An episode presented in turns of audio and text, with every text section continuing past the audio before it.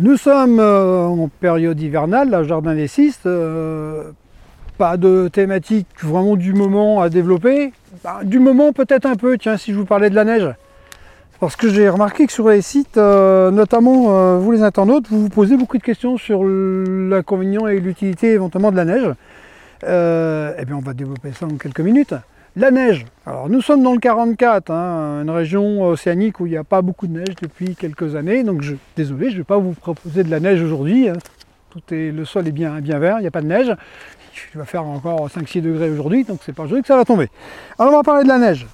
Lorsque vous avez de la neige, vous qui avez la chance d'avoir un petit peu de neige de temps en temps, eh bien la neige, euh, imaginez la neige au niveau du sol, imaginez une couette. Vous avez la température au-dessus de la neige qui est à peut-être à moins 5, moins 10. Eh bien, en dessous, prenez donc un jour la température, vous allez voir qu'en dessous de cette couche nuageuse, euh, neigeuse, pardon, en dessous, eh bien, vous allez gagner 5-6 degrés.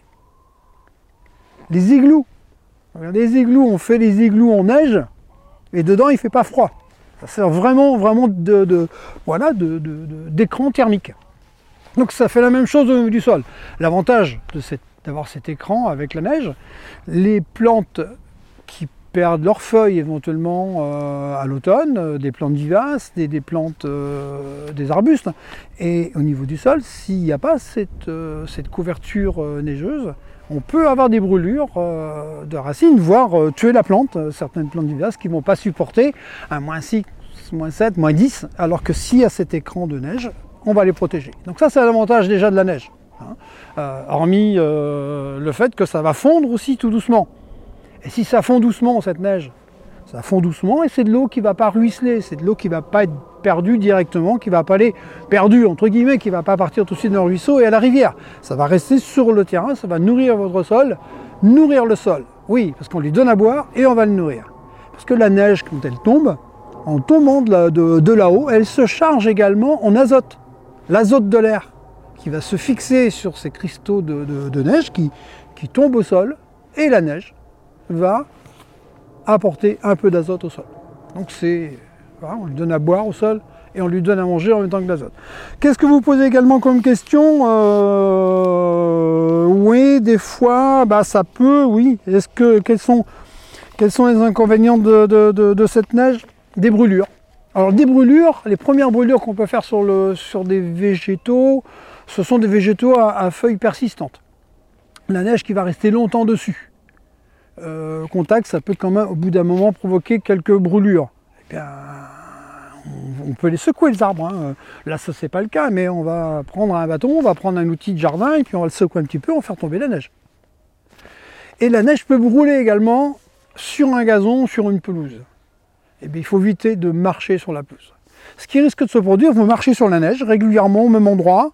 À force de tasser, vous allez plus de la neige, avoir un bloc de glace qui va éventuellement brûler, abîmer votre gazon. Lorsque ça va fondre, euh, quelques semaines plus tard, quelques rayons de soleil, et vous allez apercevoir que vous avez, on va voir les allées que vous avez tracées dans la, dans la neige, vous allez voir ces pas là qui provoquent des ont provoqué des brûlures. Donc on évite de trop marcher euh, sur, un, sur une pelouse qui est bien enneigée, ou alors si vous devez le traverser, ben, vous ne le traversez pas toujours au même endroit, ne faites pas des allées toujours au même endroit pour provoquer de la, de, la glace. Euh, Qu'est-ce qu'on qu'est-ce qu'on me posait comme question également? Euh, Oui, gros inconvénient de, de- la neige, eh bien, les arbres qui cassent. Ça arrive. Ces arbres qui sont trop chargés, notamment certains conifères, euh, qui vont se charger, charger, et ça fait du poids. Dans ce cas-là, si vous ne voulez pas avoir de branches qui cassent, d'arbres qui cassent, euh, c'est de temps en temps bah, les alléger.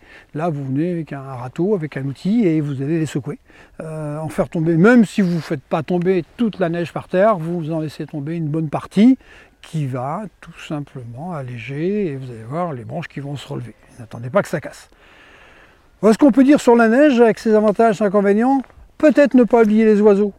Un manteau euh, neigeux, euh, euh, les oiseaux trouvent plus grand chose à manger dessous. Donc il faut qu'ils grattent, il faut qu'ils aillent chercher. Donc ça, si vous devez donner à manger aux oiseaux, aux oiseaux de la nature, c'est peut-être à ce moment-là qu'il faut ne pas les oublier. Voir, quand il y a de la neige, ils ont effectivement, là ils ont à, à boire parce qu'ils vont se servir de neige, mais lorsque c'est vraiment verglacé, pensez aussi à apporter de l'eau. Et pratiquement quotidiennement, puisqu'elle va geler rapidement, rapporter de l'eau à température euh, ambiante de votre pièce à quelques à 10 ou 15 degrés, comme ça elle ne va pas geler aussitôt, les oiseaux ont besoin de boire aussi pendant l'hiver et se nourrir. Donc voilà ce qu'on peut dire autour de la neige, à vos skis, à vos raquettes.